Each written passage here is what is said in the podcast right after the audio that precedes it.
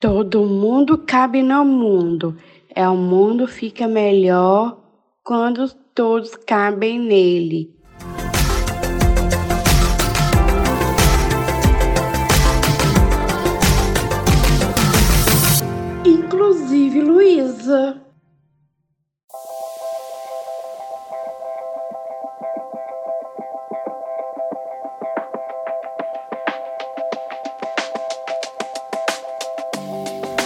Olá!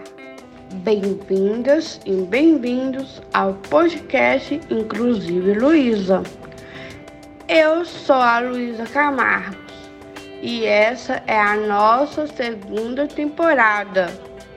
Se você chegou por aqui agora, não deixe de conferir nossa primeira temporada também. Hoje você vai ouvir uma conversa que eu tive com a Lorena do Reis Freitas e a Larissa Silva Barroso Teixeira, fisioterapeutas que desenvolveram um trabalho de conclusão de curso sobre as mães de pessoas com paralisia cerebral. Por causa da pandemia de Covid-19, essa entrevista foi realizada por meio de uma videochamada que prejudica um pouco a qualidade do áudio. Mas fique com a gente, porque o papo foi muito bom.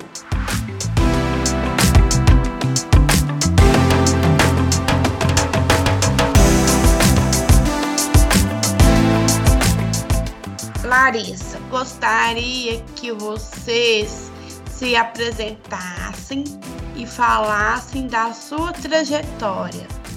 Bom, então eu vou falar. Eu entrei na faculdade né, de fisioterapia em 2016 e estou na PUC desde então, né? E a minha trajetória na PUC é essa, é uma trajetória de estudante, né? Como você já foi estudante, você é formada, você já sabe, a gente tem os altos e baixos da faculdade. Meu nome é Lorena Reis, eu tenho 25 anos e eu me interessei pelo curso de maneira bem aleatória, porque não era a minha primeira opção de curso, mas acabei entrando lá, aí eu tive um filho, precisei trancar a faculdade, depois voltei e agora eu tô lá até hoje. Que bacana! Quando o assunto inclusão entrou nas na vida de vocês? Olha, o assunto inclusão, ele entrou na minha vida bem antes da, da, da faculdade, porque eu tenho um tio, né, com uma deficiência, que antigamente é, eles tinham aquela doença de paralisia infantil, né, que hoje não é diagnosticado assim mais. E desde pequena eu convivi muito com ele, sei das dificuldades, minha mãe conta várias histórias, né, que levava ele na PAI. Então, desde aí eu comecei a, a pensar em querer fazer fisioterapia por conta dele. Um dos motivos, né? Que eu sempre via, é, ah, ele tá indo na fisioterapia, ah, ele não tá indo. É, a fisioterapia faz isso, a fisioterapeuta faz aquilo, faz exercício. Eu ficava assim, nossa, como é tão importante. Depois que eu entrei na faculdade, que a gente começa a, a entender que a fisioterapia não é só né, músculo e osso, que a gente vê outras histórias, a gente vê outras características. Foi quando eu tive meu filho, que foi quando eu percebi o quanto faz diferença quando a gente tem rede de apoio e quando a gente está incluída num contexto em que a gente realmente é acolhido, sabe? E justamente por ele ser criança, às vezes nem sempre eu consigo manejar. E aí eu tive contato com várias pessoas diferentes e acabei conhecendo a inclusão de uma forma diferente do que a gente pensa que seria, sem ter a necessidade disso.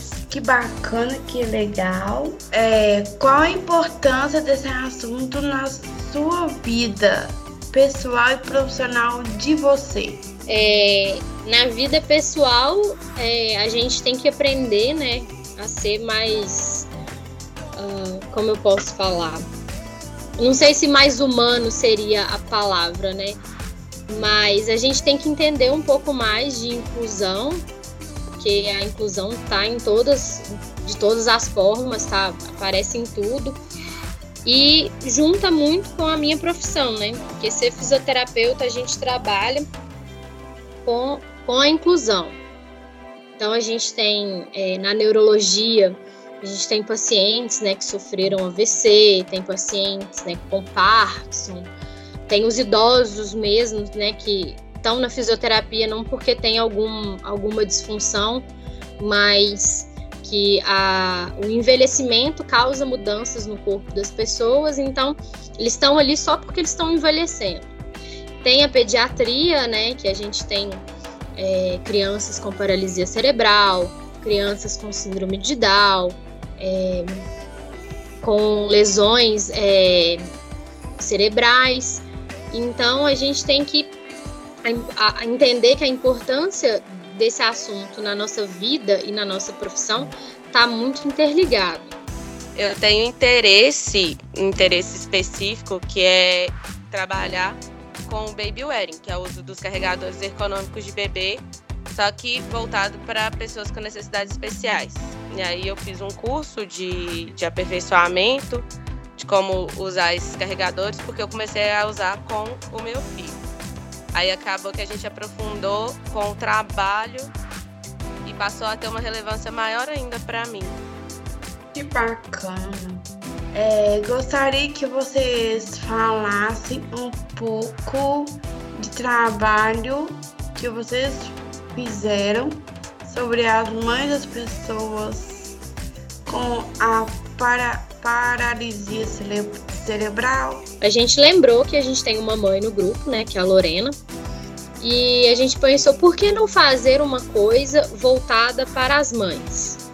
Porque sempre que a gente vê na fisioterapia trabalhos, né, principalmente na pediatria, é com a criança, é com o bem-estar da criança, é, não tem muito assunto relacionado aos cuidadores, principalmente quando os cuidadores são as mães. Bom, o nosso trabalho ele foi voltado principalmente para esse tema, justamente pelo fato de eu ter um filho e ter a consciência de como é difícil cuidar de uma criança.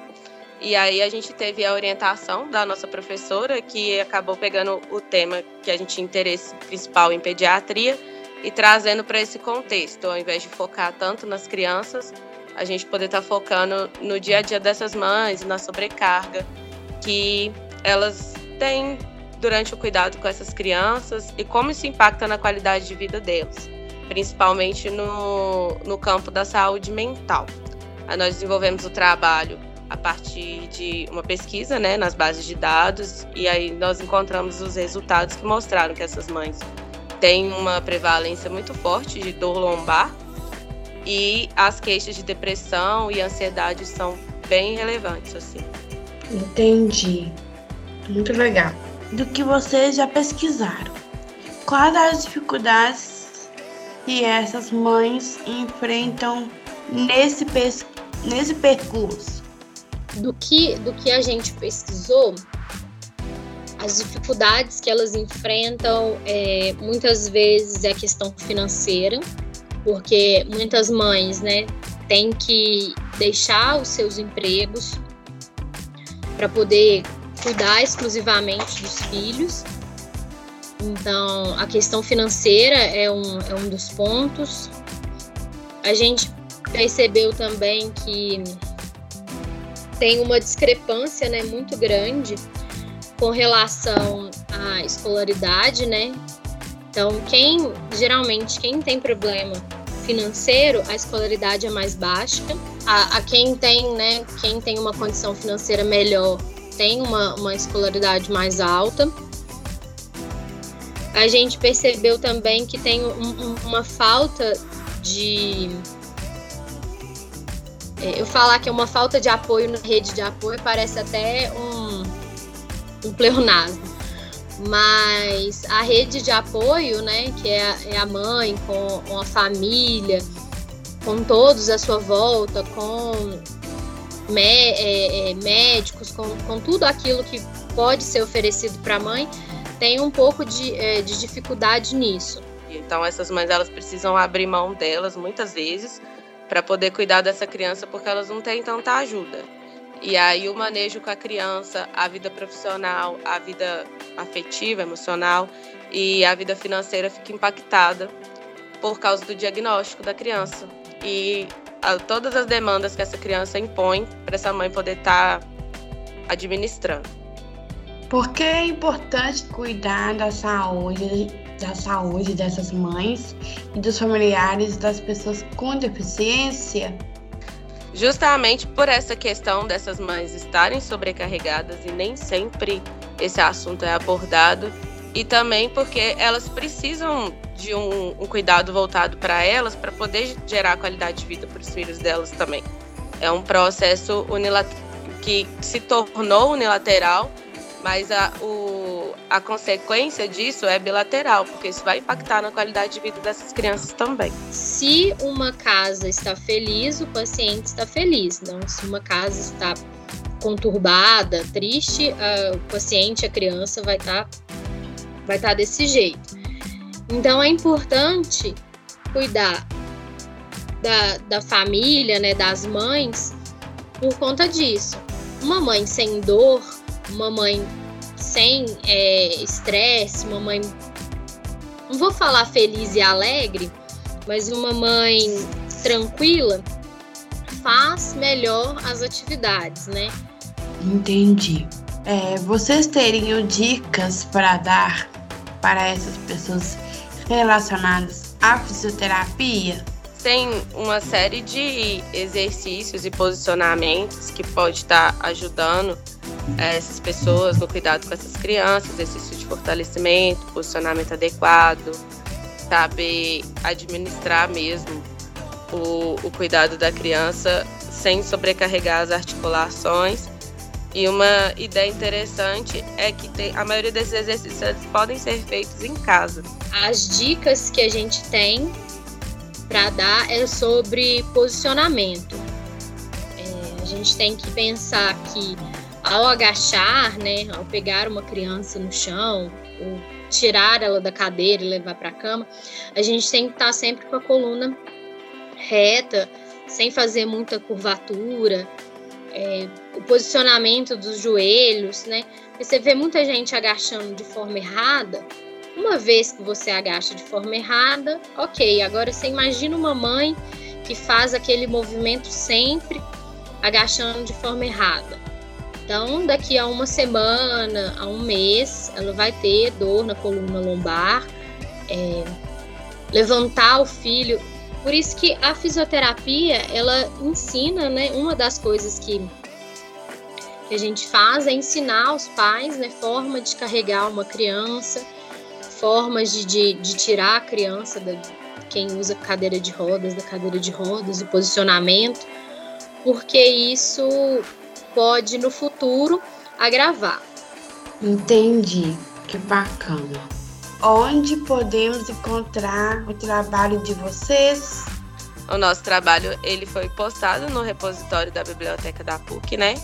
Então tem como procurar ele a partir do título no site da biblioteca da PUC. Se entrar lá na biblioteca, né, e digitar o nome do nosso trabalho e aí vai dar certinho. Vou passar o nome que ele é meio grande. É o nosso trabalho, né, que é a dor músculo-esquelética e os fatores biopsicossociais em mães de crianças com paralisia cerebral. Uma revisão de literatura. E muitíssimo obrigada pelo, pelo convite né, de vocês e muito obrigada. Que você continue também inspirando outras pessoas, não só com síndrome de Down, mas até é, todo mundo. E a sua vontade de estudar, a sua vontade de fazer as coisas, olha, tá maravilhosa. Continue assim. Vou te seguir no Instagram, acompanhar suas aventuras, toda sua trajetória. Espero mesmo que você alcance todos os seus objetivos tranquilamente. Acredito que você vai conseguir. Muito obrigada.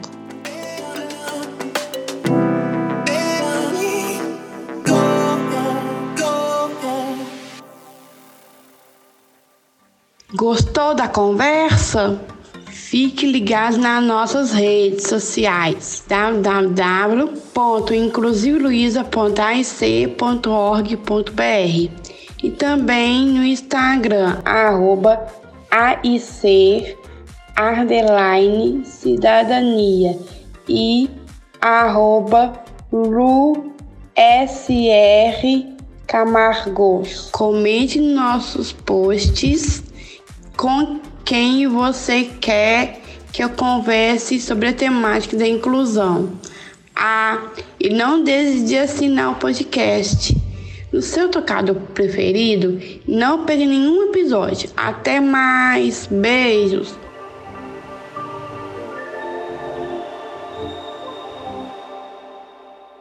Esse podcast é a produção da AIC, a Agência de Iniciativa Cidadãs. A direção do Inclusive Luísa é minha, Luísa Camargos. A produção é minha, da Carla Damiani e Danuda Tederich. Edição Sara Dutra. Arte Jéssica Kawalgiski e Bruna Lumbambo.